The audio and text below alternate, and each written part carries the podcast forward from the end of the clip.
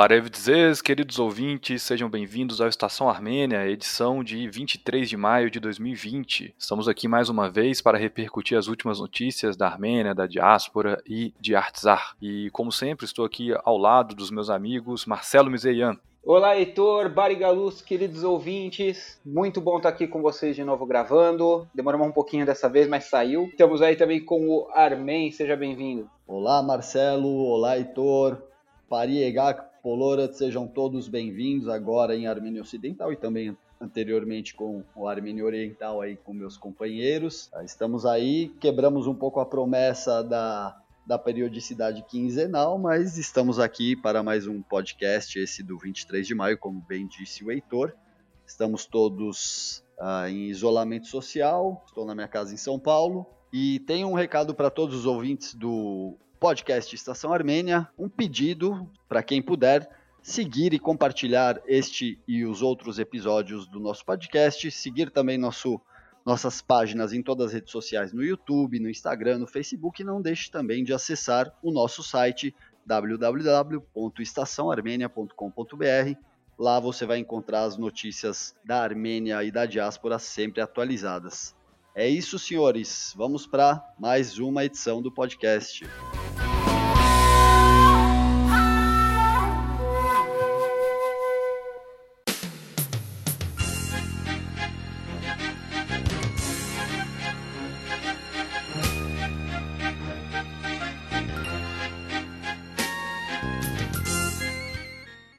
É isso, já feito pelo nosso departamento de propaganda, publicidade e marketing. E faço aqui a meia culpa por, por não ter tido podcast antes, né? Eu estou completamente atolado de trabalho, quem não está, né? Nessa, pandem nessa pandemia. É, também final de trimestre na escola, começo de um trimestre novo e final de semestre na faculdade. Já, é, já são datas difíceis, né? Ainda mais nesse período atípico que a gente vive. Né? E por falando nisso, por falando nesse, nesse período, a gente puxa aqui a primeira notícia, né? Como não pode deixar de ser sobre os números do Covid-19 na Armênia. Números de 21 de maio, que foram os últimos números números oficiais é, publicados pelas autoridades armênias dão conta que é, na República da Armênia temos 5.606 casos com 2.581 curados e 70 mortes. É, enquanto isso, em Nagorno-Karabakh, nós temos 33 casos e 9 curados, né, sem registro de mortes na República de Artsakh. Né, e esses são os dados iniciais desse, desse programa. Do ponto de vista da economia, né, nós temos aqui alguns dados também preocupantes, né, e eu falo isso sem tentar criar nenhum tipo de dicotomia falsa, né, que a gente vem vendo aqui no Brasil, de vidas versus economia, né, mas são dados complementares, então eu trago aqui os números. Há uma, uma previsão de que o PIB da Armênia encolha 3,5% é, neste ano. Seria a primeira contração em 10 anos, portanto, a primeira contração desde os resquícios da crise de 2008, que começou nos Estados Unidos depois se alastrou pelo mundo. A previsão do FMI era, é de que o PIB mundial encolha 3%. É, então, é, o PIB da Armênia vai, vai encolher mais do que a média mundial. É, isso também é algo para a gente ter em mente. Ah, lembrando que ano passado a Armênia cresceu 7,6%, é, foi um dos países que teve o maior crescimento percentual do seu produto interno bruto.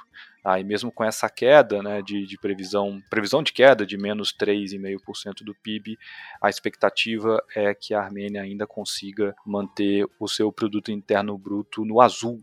Né, lembrando que a Armênia tem sofrido muito né, por conta, inclusive, né, dentre outras coisas, inclusive, da baixa do turismo. É, a Armênia, esse ano de 2020, ela se projetaria como uma, um grande destino turístico, com várias companhias aéreas operando, inclusive as de baixo custo, operando no aeroporto de Yerevan.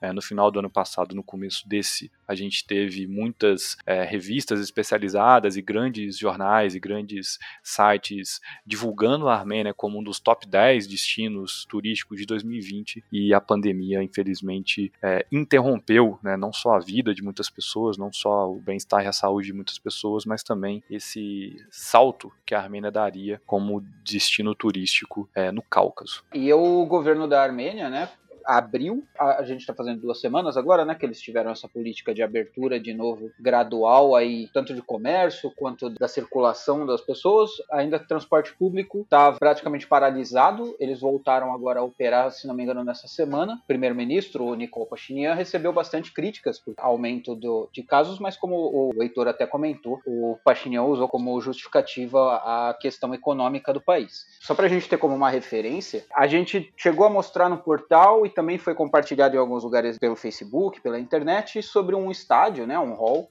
que a Armênia já tinha preparado com vários leitos para os pacientes da Covid-19. Na Armênia foi até um caso em que foi bem controlado, eles têm ali cerca de 3 a 4 mil leitos normalmente no hospital, né?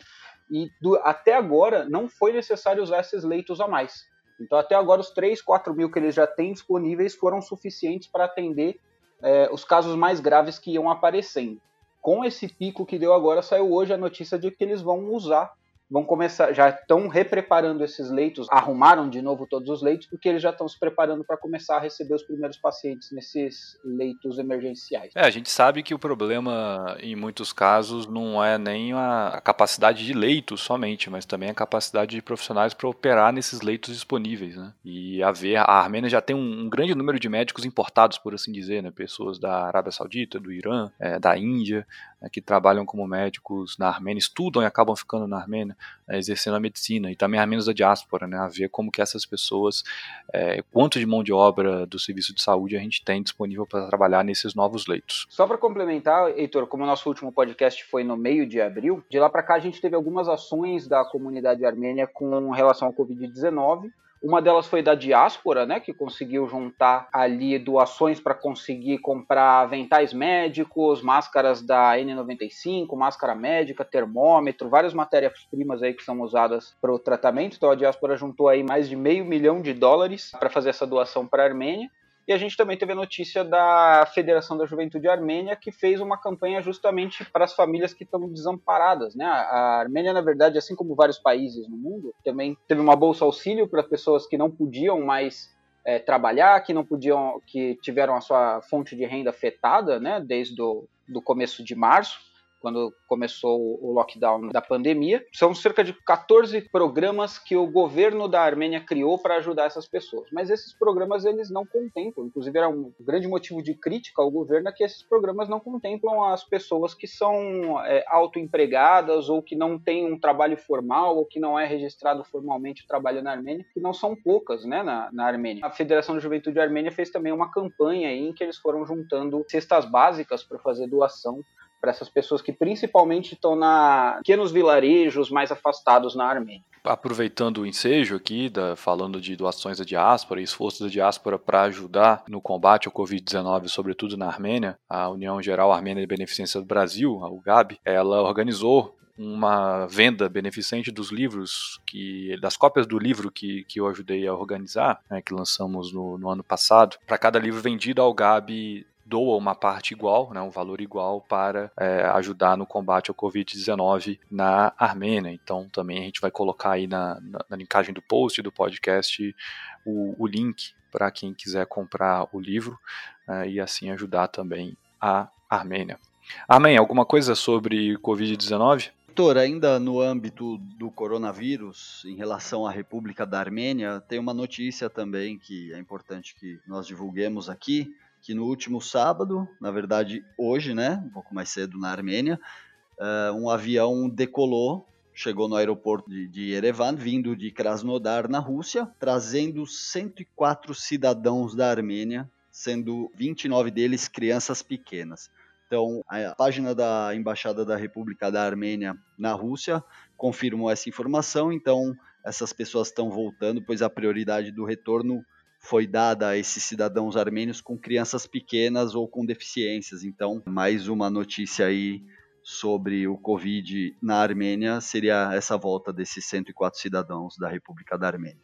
Bom, Marcelo disse também que alguns estabelecimentos e o comércio em geral na Armênia está tentando voltar ao normal, né, muitos esperançosos também por conta do advento da primavera, então os, os, bares e cafés tomam as ruas, portanto ambientes abertos, né, não os pequenos locais fechados que são tradicionais e típicos da, da Armênia, é, mas também o, o, esporte está tentando voltar à vida normal na República da Armênia. O Armênia tem mais informações para a gente sobre esse campo. É verdade, Heitor. Uh, essa semana, na realidade, o nosso colaborador, Jonas Veraz, ele publicou uma notícia no Estação Armênia, no nosso site, sobre a volta do dos jogos da Armenian Premier League, né? Nesse âmbito aí de tentativa de volta ao funcionamento normal das coisas, claro, com as medidas de proteção sempre. Ah, então, a Armenian Premier League, que equivale à primeira divisão do campeonato de futebol armênio, está de volta. Ah, e segundo o, essa notícia do Jonas, essa é a 18ª rodada, que o campeonato estava paralisado desde março. Então, nesse sábado, 23 de maio, o jogo de abertura acontece em Gyumri, no, City, no, no Gyumri City Stadium, numa partida entre Chirac e Lori. Então vai ter a, a, rodada completa toda do campeonato, né? Dessa rodada que faltava ser realizada. Outros times também jogarão, como o Yerevan contra o Gadzasar. Então a notícia completa está lá em nosso site, estaçãoarmênia.com.br. Ela está na home, é uma das notícias mais recentes. Então, essa era a notícia: a Armênia vai voltar esses jogos com portões fechados, obviamente, sem público, com aquelas, aquelas medidas determinadas pela FIFA, que os jogadores evitem contato na hora da comemoração, abraços e que evitem também as famosas cusparadas no gramado, né? né? Então é isso, vamos para o próximo bloco.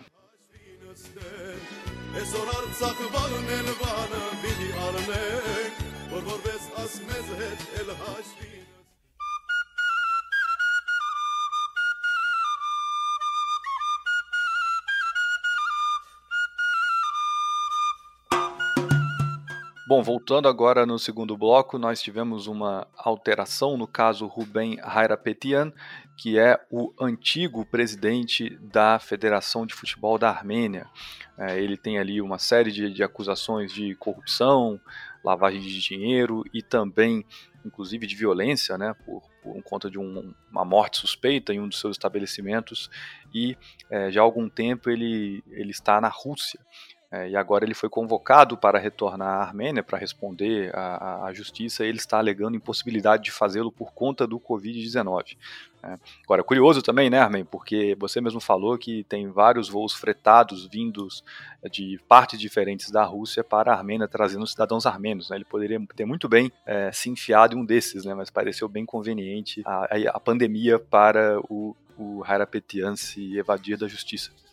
É, exatamente, Heitor. Desde o começo dessa pandemia, os armênios, a Armênia tem feito esforços para trazer seus cidadãos de volta, né, de outros países e enfim, o Rubem aí tá numa. tá bem parecido com o que aconteceu aqui no Brasil, que o querido Juca Kfouri sempre lembra. Navega, navega, né, Marco Polo? Mas o Marco Polo não pode viajar, então é a mesma coisa mais ou menos, porque o, como você disse, o Rubem ele é o antigo ex-presidente da Federação de Futebol da Armênia. Ele foi por 16 anos, apenas 16 anos, o presidente.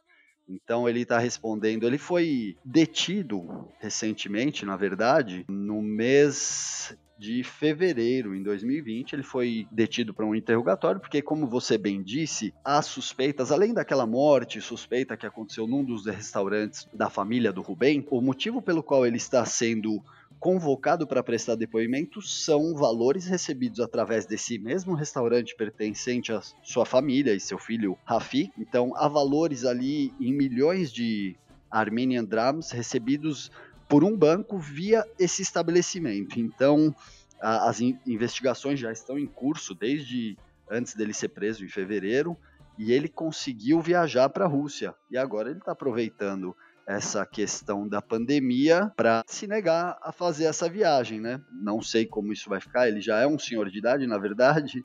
Eu não, eu vou ver se eu encontro aqui quantos anos ele tem, que realmente pode estar no, no grupo de risco. Ele é de 1963. Heitor, me ajuda a fazer a conta, porque eu sou péssimo de matemática. 57 anos. É tão, não dá nem para entrar de graça no ônibus ainda. Bom, de toda forma, independente da idade, ele está alegando aí o o problema do coronavírus e se negando a viajar de volta para a Armênia. Né? E basta lembrar também, Heitor, que uh, a despeito de todos esses problemas que ele já teve com o restaurante, com a morte de um médico, inclusive nas dependências desse restaurante em 2012. Não foi, ele não é acusado, claro, Rubem. O crime aconteceu dentro do seu restaurante, na verdade, mas essa convocatória sobre esses valores recebidos via o restaurante da família também há uma outra acusação sobre um suposto sequestro de um ex-funcionário desse restaurante. Então, a batata está bem quente, ele está realmente se negando a voltar para a Armênia porque ele está na iminência de ser preso, né? E basta lembrar que quando aconteceu essa morte suspeita em seu restaurante, ele foi obrigado a sair do, do quadro parlamentar da Armênia, porque ele era um parlamentar do partido republicano da Armênia. Então ele teve que deixar o cargo porque foi muito, ganhou muita notoriedade na época o caso na Armênia, na televisão, nos telejornais. Então ele acabou renunciando uh, do seu mandato no parlamento armênio na ocasião. Eu gostei da, da, da, da, sua comparação com Marco Polo Deonero, mas eu diria que o Ruben ele deve ter feito mestrado na faculdade Marco Polo Deonero e doutorado na faculdade José Maria Marim né? Porque essa coisa de é, se mandar para um outro país, de, de, depois alegar motivos de saúde para não retornar e para não ser preso, né? É o expediente ali que o Zé Maria Marim ex-presidente da CBF usou e abusou, né? Esse sim um idoso, né, com 88 anos de idade. É um caso muito nebuloso e é um caso difícil de achar informação. A gente estava aqui é, tentando reunir mais informações para os ouvintes, né? Porque obviamente por serem pessoas estabelecidas, né, ali na política armênia, na economia armênia, é, com certeza há um certo receio de falar dessas figuras. Inclusive, como o Armin disse, né, o, tem até uma denúncia de cárcere privado por parte do gerente do seu restaurante, ou do restaurante que ele tem participação. Né? Então, é, as informações mais é, precisas sobre isso são da, da Maria Titizian e da e da, da Rubina, lá do EVN Report, e um podcast também que a gente recomenda aos ouvintes que, que possam ouvir em inglês, que acompanhem. Toda sexta-feira eles lançam um semanário com as notícias mais recentes da Armênia. Marcelo, o que, que você tem para nós aí? É, então, Heitor, eu vou aproveitar aqui agora que a gente está encerrar esse assunto de futebol Uh, só para lembrar aos nossos ouvintes que a gente teve essa semana uma matéria lá no, no, portal Estação Armênia do nosso querido colaborador Jonas Veras, fazendo um raio-x de todos os jogadores brasileiros que estão agora aí na Armenian Premier League, né? A gente teve o histórico lá do, do nosso querido Marcos Pizelli, que a gente já falou bastante aqui, que traçou mais ou menos o mesmo caminho do que muitos outros brasileiros também fazem, que é sair daqui do, dos times do, do interior do, de São Paulo, aqui dos times do Brasil, e jogar lá na Liga Armênia. Então tá bem legal, dá um, um geral ali da, da maioria dos de todos os jogadores que estão lá, que vão estar tá agora aí nesse retorno para a liga agora pós isolamento. É, e você falou que muitos dos jogadores realmente são de times brasileiros do interior ou de menor expressão, mas tem alguns jogadores que chegaram recentemente na Armênia, como o Gustavo Marmetino, que está no Alashkert, ele jogou na base do Atlético Paranaense, depois jogou em times como o Aldax, Sampaio Correia, tem o próprio Ebert, que jogou na Bulgária, na Ucrânia, que está jogando no Urartu, e tem o caso do Luiz Matheus, que ele é ex-jogador do Havaí, jogou no Santo André, eh, também times de menor expressão como o Taubaté e o Batatais. Então, tá bem legal esse raio-x com os 14 jogadores brasileiros que estão na Premier League na Armênia, né, a Série A do Campeonato Brasileiro. E como você disse, seguindo esse caminho aí do nosso querido amigo Marcos Pizelli, aproveitar e deixar um abraço aí para ele que sempre está ouvindo, sempre manda um, um abraço para a gente quando ele escuta o podcast. Então, Marcão, obrigado, um grande abraço aí para você e para a família toda. Pizelli que fez o favor de autografar a minha camisa da seleção da Armênia e me criou um problema, porque agora eu não posso mais usar, não tenho coragem mais de usar a camisa. Ela fica guardada no meu armário, né? Porque eu não vou pois usar é. a camisa autografada pelo gênio, né? Então não sei o que fazer, se eu compro outra, se eu boto essa num quadro, né? tem esse problema aí. Tô brincando, viu, Marcos? Obrigado aí pelo autógrafo, grande honra aquele dia. E eu também tenho uma, mas que, eu tenho duas, né, na verdade, mas que a, uma delas é assinada por todo o time né, toda da seleção da Armênia, essa camiseta que o Pizelli trouxe pra gente de presente naquele encontro que nós realizamos, eu, você, Heitor, né, e o Marcelo, no, na Sama Clube Armênio, foi muito legal, conhecemos ele pessoalmente. E é isso, acho que você tem que enquadrar essa camisa. Se não me engano, você falou em algum outro podcast que enquadrar essa camisa. Enquadra, senão você vai usar. Eu te conheço, viu? Achar parede aqui em casa para colocar. Então é isso aí, meu design de interior à parte. Vamos fechar esse bloco para a gente voltar no nosso terceiro e último, falando um pouco sobre é, notícias aqui da colônia de São Paulo e também sobre alguns documentários e filmes que vêm saindo.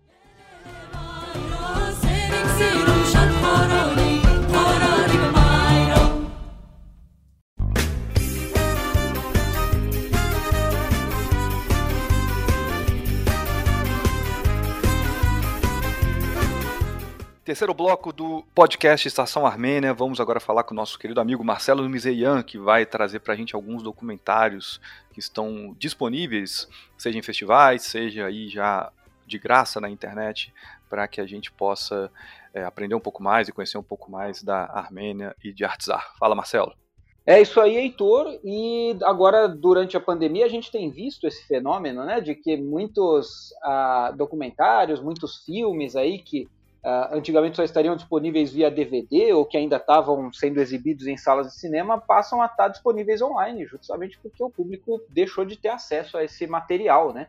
E a gente estava, eu, eu particularmente já estava bem ansioso, porque eu tenho uma biblioteca aqui de filmes armênios para ver quais que seriam lançados. Tem alguns, inclusive, que eu estava esperando lançarem como, como uma História de Loucura, ou, ou, ou, entre outros aí, que já são filmes que já foram exibidos no passado, a gente estava esperando lançarem online, ou pelo menos, pelo menos a gente teve a opção de assistir, até agora não aconteceu. Mas aconteceu com outros, e é desses que eu vou falar aqui agora. O primeiro deles, na verdade, não é um documentário que começou a ser produzido em 2011, é um documentário em conjunto com jornalistas armênios, azeris e de Artsakh. Então ele pega jornalistas dos três países para falar sobre o conflito de Nagorno-Karabakh. O nome do documentário é Partes de um Ciclo, a história do conflito de Harabá. Então eles começaram a gravar esse documentário em 2011, a ideia era contar um pouco sobre a história do conflito, e a ideia inicial era fazer em três partes, sendo que cada um ia contar a história de um lado, iriam ser três documentários, que na verdade seria um, um documentário inteiro. Essas três partes foram concluídas em 2016, eles de fato fizeram todo esse material, eles tinham todo essa, esses depoimentos, tinham todas essas histórias coletadas, mas os próprios organizadores sentindo o quão sensível é a relação, porque a verdade para cada uma das pessoas é diferente, então eles realmente tomaram muito cuidado, porque muitos dos depoimentos e das pessoas que eles conseguiram os depoimentos poderia até de certa forma incendiada ali no conflito que já existe na região. Então eles acharam por bem em 2016 a gente teve a Guerra dos Quatro Dias em abril, né, que ofensiva do, dos tempos modernos, agora a ofensiva é, mais grave ali na região do Azerbaijão contra as, as tropas de Nagorno-Karabakh. E bem naquela época, como estava tudo muito sensível, eles preferiram não lançar. Apesar de estar tá concluído o documentário, eles preferiram não lançar,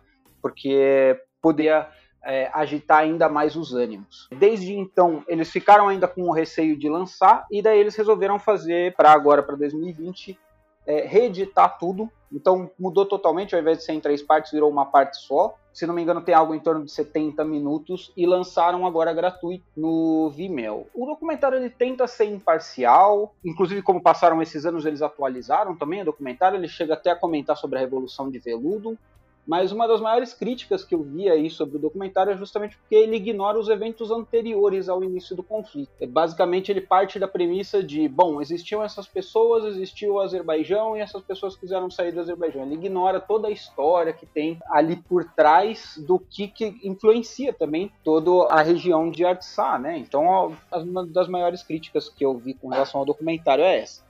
E, infelizmente, como né, em geral, é, esse tipo de coisa a gente só tem por enquanto disponível em inglês. Tá? Eu ainda estou dando uma olhada, vamos ver se é viável a gente conseguir fazer alguma legenda, alguma coisa disso para passar para o português. Eu vou fazer uma análise ainda até o final aí da próxima semana. Os ouvintes vão poder ver um review aí desse documentário no portal. Promessa é dívida, hein? É, eu assisti esse documentário, é um documentário feito um formato meio TV, né? Um formato TV que a gente está acostumado a ver coisa da, da, da, BBC, né? Ou de televisões como a PBS nos Estados Unidos, Então é um documentário que quer ser muito informativo, né, trazendo ali números, datas né, e, os, e os depoimentos. Ele, ele tenta ser o que muitas pessoas chamam de 50-50, né? Então traz um evento de lado, daí traz de outro lado para contrabalancear, para não ficar uma narrativa é, única. Eu achei bom pela quantidade de depoimento que eles escolheram, inclusive de, de pessoas de, de alto ranking, né? De alto calibre, assim, não não só de, de pessoas que vivem em Nagorno-Karabakh, mas também tiveram acesso né, a, a, escritórios né, e a administração em Baku, em, em Yerevan, o que é complexo, né, né, não é qualquer jornalista que consegue ter acesso e tem imagens de arquivos tão vastas quanto eles tiveram. É um documentário bom para quem não conhece nada, né, ou, ou para divulgação, que era o, o, ímpeto inicial, ele é interessante. Mas é o, é o que o Marcelo disse, né? Ele, ele já começa no, na, na, queda da, da União Soviética, no colapso, e, portanto, nos movimentos iniciais ali de contestação em Nagorno-Karabakh, né? Então, falta antecedentes históricos, né? falta contextualizar um pouco é, o que, que é aquela região, como que ela se consolidou, né? E como que, que pessoas é, dos dois povos, tanto armênios quanto azeris, viviam ali, né, em que cidades viviam, em como viviam, e mesmo algumas, alguns acontecimentos importantes, como por exemplo a tomada de, de Xuxi, é, foi tratado muito rapidamente, eu acho que numa tentativa de evitar ali um ponto muito sensível, sobretudo para o Azerbaijão, é, que foi a tomada de Xuxi pelos armênios. É, então tem muita coisa faltando mesmo no documentário, mas eu entendo o esforço e o exercício dos documentaristas, dos diretores, de quem montou o documentário para tratar de um tema tão espinhoso sem é, suscitar novas emoções e, e, e, novas animosidades, né, que era uma preocupação muito grande em 2016 no contexto da Guerra de Abril, como o Marcelo também disse.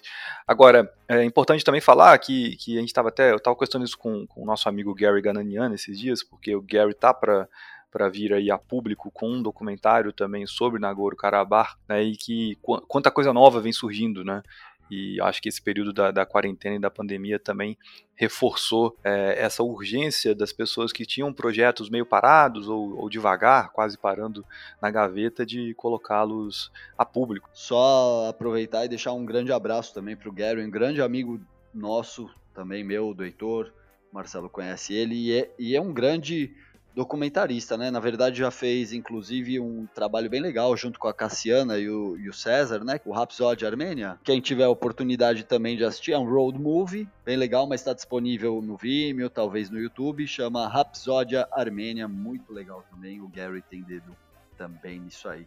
Marcelo, mais um documentário você tem para falar, não é isso? Isso. Bom, o próximo agora que eu vou comentar é o I'm Not Alone.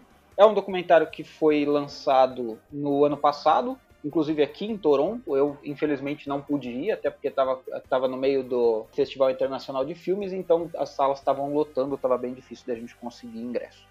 É, o I'm Not Alone é basicamente um documentário que fala sobre a Revolução de Veludo, que até os críticos dizem que não é exatamente um documentário sobre a Revolução, mas sim sobre o Nicole Pachinian, né? É muito mais focado sobre os esforços do Nicole e como ele conseguiu atingir. Chega a beirar ali o, o mais próximo de uma propaganda de governo, até do que de fato falar sobre a, a Revolução. Bom, esse documentário já tinha sido exibido a, a, princípio no Festival Internacional de Toronto, chegou a vir inclusive a, a esposa do Nicole aqui também para assistir uma das, uma das exibições, e desde então ele ia passando de exibição em exibição, não era liberado para você poder fazer compra, para você poder assistir, a não ser que estivesse tendo uma exibição de filme. E ele é um dos casos em que, como a gente não está tendo mais já alguns meses com distanciamento social, era inviável que alguma pessoa que quisesse assistir conseguisse. Então eles finalmente liberaram agora, vai até o dia 5 de junho para assistir. É uma plataforma de vídeos que é europeia, então você já tem uma dificuldade aí que você teria que usar um, um VPN para conseguir assistir. Mas mais dificuldade do que isso é que ele não está de graça, ele está por 8 euros, que hoje dá um valor bem astronômico em reais. Mas tá aí a opção, se alguém tiver interesse em assistir, é uma boa opção aí, uma boa pedida é, para conhecer um pouquinho mais também ali. Tem algumas filmagens bem exclusivas ali da Revolução de Veludo. O I'm Not Alone é dirigido e produzido pelo Garim Rovanician, que é bom lembrar, é filho do Rafi Rovanician, é, que é um político importante do, do, do, da República da Armênia, é, ainda que de origem da, da diáspora, né, vem ali da região da, da Califórnia. O Rafi Hovannisian, alguns ouvintes vão lembrar que ele disputou uma das eleições com o Sérgio Sarkisian alguns anos atrás e, inclusive, não aceitou os resultados, fez greve de fome. Um dos primeiros movimentos mais amplos de tentar é, contestar o domínio das oligarquias na Armênia. É, então, o, o Garin ele, ele pertence a um, é, uma família tradicional, uma família de políticos, né? E ele também tem é, ali na produção executiva do seu documentário figuras como o próprio pai, né, Rafi, e o Sérgio Tanquiano, que inclusive assina também a, a trilha sonora do documentário. Né? Então, mais um é, mais uma obra feita aí com, com recursos, com pessoas que têm entradas e que têm é, acessos, né, isso também bastante importante. Agora, falando ainda da Revolução de Veludo, né, também o Armen lembrou do Rhapsody Armênio, feito pelo pelo Gary Gananian, pelo César Gananian e pela Cassiana de Harutunian, a Cassiana e o César também estão para lançar um, um curta-metragem sobre a Revolução e sobre as mudanças na Armênia. É, já está pronto, estava para ser lançado aí é, no mês passado, né, na, numa exibição numa sala de cinema aqui em São Paulo, mas como todos sabem, não foi possível. Né? Então, haver também esse, essa nova obra é, brasileira sobre o, o fato que tá para sair. Segunda vez que eu falo disso, né, porque eu estou tentando, é, de alguma maneira aqui, dizer que para cada superprodução dessa que nós temos, superprodução entre aspas, né, porque a gente está falando de Armênia, mas para cada superprodução dessas que a gente tem envolvendo grandes produtores né, e jornalistas, a gente tem também por aqui pessoas fazendo um trabalho muito bom na raça, né, com muito menos verba, com financiamento coletivo, muitas vezes com dinheiro do bolso, né, para a gente também ficar de olho quando essas, essas obras saírem, para a gente valorizar. E a Cassiana, inclusive, já assinou vários trabalhos relacionados à Armênia, já esteve diversas vezes na Armênia. Um dos seus mais recentes trabalhos foi um filme titulado Migração. Agora você veio com essa notícia que está sendo produzido mais um documentário e também vou falar sobre o projeto Entre Tempos que ela vem realizando, né? Que não tem nada a ver com com a armenidade, mas é sempre legal a gente ajudar a divulgar. É um blog na Folha, o Entretempos, então a Cassiana Derharutunian assina lá também, e em breve chega aí essa nova produção dela junto com o César Gananian. É, e só fazer um comentário também, o, o Heitor falou aí também sobre a trilha do filme que foi composta pelo Sérgio Tanquian, vocalista do System of a Down que também participou como produtor executivo, e o Serge e o Nicole tiveram mais uma parceria, que foi aí no último dia 24 de abril, em que eles lançaram uma música juntos, na verdade que a letra é escrita pelo, pelo Pachinian e o, o Serge cantou, em que os fundos seriam revertidos por uma fundação que é do partido do Nicole. Então essa relação entre os dois aí já, já tem uma longa data aí. Enfim, vamos passar para o próximo documentário. Mais uma dica aqui para o ouvinte. O documentário No Começo Era Armênia. É um documentário que foi gravado um pouco antes da pandemia e que foi finalizado agora aqui no começo de abril e eles lançaram essa semana. É basicamente a diáspora da Armênia no Cairo, no Egito, que produziu esse documentário, que é dividido em três partes e conta um geral da história da, dos armênios. Então, começa falando ali da relação com a igreja, das radicars, fala do genocídio, fala do renascimento do povo. O Mirror Spectator, que é um jornal online, uma magazine online da Armênia, fez um comentário, fez um review bem completo falando de tudo do documentário. Parece bem legal o documentário, mas eu não consegui assistir e provavelmente são poucos ouvintes que vão conseguir assistir esse daí também, porque ele tá todo em árabe e não tem nenhuma legenda, nem em inglês, nem em armênio, nem nada para facilitar quem vai assistir. Então, a gente tá esperando, vamos ver se lança pelo menos uma, uma legenda em inglês. Mas enfim, tá disponível no YouTube. Se alguém aí conhece árabe, quiser se arriscar, pode assistir, parece ser bem interessante. É, e só para falar de um brasileiro aqui também, né, já que a gente está falando de documentários, de coisas que saíram sobre a Armênia em vídeo aí na, na internet, teve mais uma edição essa semana do programa do Álvaro Garneiro na Record, que é o 50 por 1. O 50 por 1 era um programa que tinha era um programa só dele mesmo, que ele visitava 50 países, e depois ele, esse programa virou um bloco dentro do Domingo Espetacular na Record em que ele vai visitando, que vai mostrando pouco a pouco cada um dos países. Ele já tinha, já tinha mostrado dois outros trechos desse 50 por 1 em que ele foi para a Armênia, em que ele visitou ali, como o primeiro ponto foi o Lago Sevan, já chegou a falar do tempo de Garni, falou um pouco da culinária, mostrou o Yerevan, mostrou o monumento do genocídio. No segundo ele chegou a falar um pouco mais sobre genocídio armênio, contou um pouquinho mais da história e dessa vez ele está indo visitar o planetário. A gente vai postar no portal também, tem as duas primeiras partes, então no, no YouTube a gente postou no portal. Eu vou atualizar o post agora, colocar o terceiro. Os, os ouvintes podem seguir a gente nas redes sociais, vai estar tá lá também de novo falando sobre esse, e é uma ótima oportunidade de você ver o Álvaro Garneiro chamando Garni de Garni, e várias outras pronúncias absurdas que você nunca ouviu na sua vida, porque a assessoria que ele estava tendo durante a viagem não corrigiu a pronúncia dele. Mas mesmo assim é legal a gente acompanhar aí a mais divulgação da Armênia aqui no Brasil.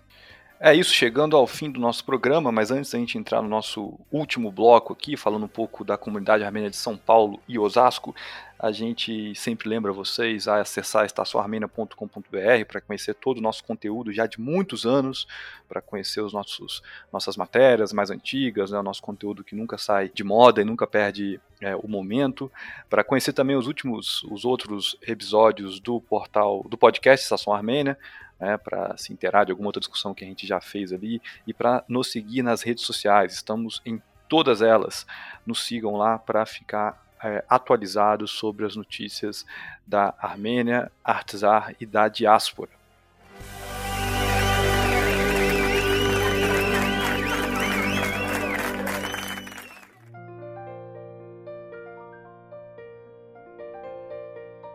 Falando um pouco aqui então sobre a comunidade armênia de São Paulo e Osasco, né? Estou ressaltando Osasco hoje porque a gente teve uma notícia curiosa, né? que foi a descoberta de uma gravação antiga do grupo, do conjunto armênio Ter Anun Tuni, é, composto ali nos anos 90 por é, alguns amigos, né? algumas pessoas queridas da comunidade de Osasco, como o nosso amigo. curiosíssimo. É, ainda sem nome, né? Ainda sem nome. Ter Anun Tuni, desculpa que eu te interrompi, mas essa é é imperdível, né? Sim, mas enfim, né, um grupo ali formado pelo, pelos nossos amigos César Sarkis Guludiano, pelo Carlinhos Chiriniano, é, e nesse, nesse processo aí que alguns estão tentando arrumar casa na quarentena, né, foram passar alguns VHS antigos para DVD e foram assistir esses DVDs é, nesses períodos que estamos todos é, trancafiados em casa e acharam uma gravação é, feita em 97 na comunidade armênia de Osasco, né? Então é engraçado, é curioso, né? Ver ali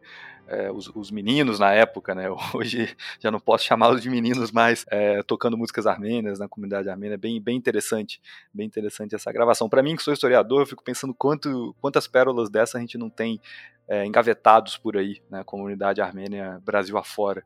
Né? E, e, e oxalá apareçam mais gravações como essas, né? Depoimentos, fotos, vídeos o César Sarkis, nosso amigo aí, grande, um cara gente finíssima, trouxe essa preciosidade aí de volta à vida, como o Heitor bem disse, nessa quarentena aí, todo mundo sem saber o que fazer, resgatando coisas antigas, terminando projetos que não tinham terminado. E uma coisa curiosa é que, num comentário aqui no nosso grupo armênio no Facebook, o César ainda comentou. A ideia do nome uh, do conjunto era Anun Chuni, que significa não tem nome, né? Mas aí a mãe, segundo César, a mãe dele pediu para ele incluir o ter, para ficar ter anuntionique, em vez de não tem nome, ficar ainda não tem nome. Ele achou uma boa ideia e passados, como ele disse, 20 anos, uh, as pessoas perguntam e ele ainda fala que ainda não tem nome.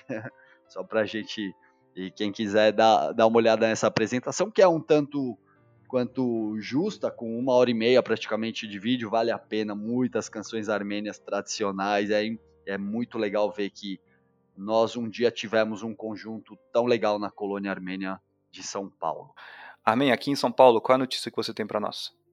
É, eu tenho mais uma notícia local, Heitor, isso mesmo, aqui de São Paulo. E não é uma notícia feliz e nem muito fácil de dar, principalmente para mim, porque sou conhecido da família, mas é em relação ao passamento, o falecimento do senhor Rovanes Kilejan, mais conhecido como Anguer Rovanes, uma figura muito presente na coletividade armênia de São Paulo, na igreja, na CASP, que é a Associação Cultural Armênia de São Paulo, a Federação Revolucionária Armênia, né, a sede de São Paulo. Perdemos então o nosso grande Anguer Rovanes, é o pai de dois queridos amigos meus e dos meus irmãos, a Alia e o. Então, a gente deseja aqui as condolências à família, a Dona Herminé, esposa do, do companheiro, do camarada Anguer Rovanesky Ledjan, um panorama rápido sobre a vida desse grande armênio, voluntário, colaborador da nossa coletividade armênia de São Paulo, o Anger Rovanes Kiledjan. Anger porque é um título de companheiro, de camarada, porque o, o Rovanes Kiledjan sempre fez parte, como eu disse há pouco, da Federação Revolucionária Armênia em São Paulo, então esse é o tratamento que os companheiros se dão. Ele nasceu em 38 na Síria, filho de sobreviventes do genocídio armênio, uh, proveniente da região de Urfá, né, Heitor? Urfá, muita gente aqui da, da colônia armênia do Brasil é Urfatsi, de origem de Urfá, assim como Marash também. Eu, inclusive. Pois é. Então, o Anger Rovanes, ele era dessa região. E ele chega aqui no Brasil nos idos dos anos 60, quase em 60, no ano de 58 mais precisamente. Em 69 ele casa com a dona Herminé, que era professora, e tem os dois filhos, como eu disse, o Hannes e Lia. E o, e o companheiro Rovanes sempre foi uma pessoa muito presente e prestativa na colônia. Então, é uma perda muito grande para toda a colônia. Então, a gente gostaria que, creio que todos nós, o próprio Marcelo, você conheceram o Rovanes Kileidian, uma pessoa ímpar, e a gente deixa aqui nossos sinceros sentimentos à família, uma notícia que não podia passar batida, infelizmente é triste, mas para nossa colônia ele foi uma pessoa muito importante e essa notícia tinha que ser dada aqui. Asvat Loquim Lusavorreia, o recado do Armen emocionado e uma pena a gente perder os bons, né, os grandes e Bom, nesse sentido também, né, o Marcelo vai falar para a gente uma homenagem que, que, que, vem sendo feita a um outro grande da, da, da história da Armênia né, e da luta dos armênios por é, respeito, por dignidade, por reconhecimento, que é o Charles Aznavour. A gente vai inclusive fazer uma homenagem ao Aznavour aqui, encerrando o programa com uma música dele. Mas fala aí, Marcelo, o que, que a gente pode falar sobre a homenagem que está sendo proposta ao grande cantor franco-armênio Charles Aznavour? É, o Charles Aznavour, né, foi muito conhecido, fez a sua carreira na França, mas tem origem armênia, né, e sempre teve muito ligado ao povo armênio. Ah, ele faleceu dia 1 de outubro de 2018 e desde então, desde a época do falecimento dele, em que foram prestadas várias homenagens, em que houve muita comoção né, do público, já havia-se a sugestão de fazer uma homenagem, mudar o nome do, do aeroporto principal da Armênia, o aeroporto principal de entrada internacional na Armênia, que é lá em Erevan, para incluir o nome dele. Não seria uma mudança de fato do nome, né? Mas é, seria incluir o nome dele no, do, no nome oficial do aeroporto. É, então, o, o, nome hoje do aeroporto é Zvartnots, e daí a ideia do projeto seria mudar esse nome para Zvartnots, é, Aeroporto Charles Aznavour. Então, incluir o nome do Aznavour no aeroporto. Na época, em 2018, teve bastante burburinho na internet, teve uma campanha bem assídua para que isso acontecesse, mas não foi levado muito à frente. Agora, desde janeiro de 2020, começou a ter de novo esse movimento, começou a ter de novo esse movimento na internet para que houvesse essa mudança, para essa sugestão, e aí o filho do Aznavour, sendo ali aclamado chamado para participar, né, para fazer parte dessa campanha, é, acabou aderindo e fez uma carta aí também para Pachinian para sugerir que fosse levada em consideração essa mudança, que fosse adicionado. Inclusive, ele até chega a citar que tem vários aeroportos no mundo que tem também uma homenagem. Entre elas, aqui a do Rio de Janeiro também, que é o Galeão, ele na verdade é Galeão Antônio Carlos Jobim, ou Tom Jobim. Uh, e assim tem em vários outros aeroportos, como Leonardo da Vinci, lá em Roma, que é o Fiumicino, em Varsóvia, que tem o Chopin no nome. Então, enfim, dessa vez foi levado ao patamar mais alto, porque quem está apresentando é a Fundação Asnavur, está de fato pedindo para que, que a, requerindo para que seja considerada né, a opção. E daí agora o Conselho Público da Armênia está levando em votação. É, eles levaram em votação pelo site deles, se não me engano, até pelo Facebook também. Eles fizeram ali uma consulta pública, foi bem, foi bem recebido e agora eles estão vão aí nos próximos dias fazer a, a diligência deles ali para ver se realmente vai fazer a mudança, que é bem provável que aconteça. É, inclusive, todo esse burburinho deu uma passou a, a, a ter mais força agora porque o aniversário do, do Charles Aznavour é no dia 22 de maio. Né? Ele nasceu em 22 de maio de 1924 então eu estaria completando 96 anos.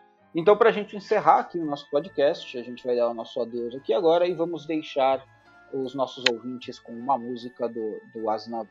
Então, muito obrigado a todos os ouvintes e nos vemos no próximo podcast. Me despeço de todos os ouvintes. Obrigado, Heitor. Obrigado, Marcelo, pela companhia mais uma vez e pelo por esse podcast. Aproveitando aí, relembrando que daqui a alguns dias comemoramos o Maíska Sanuta, os 102 anos da primeira independência da Armênia. Shonoravor Genatsum Viva, a esses, 108, a esses 102 anos da primeira independência e também ao Charles Aznavour. Valeu, Armin, valeu, Marcelo, obrigado aos ouvintes, até a próxima edição.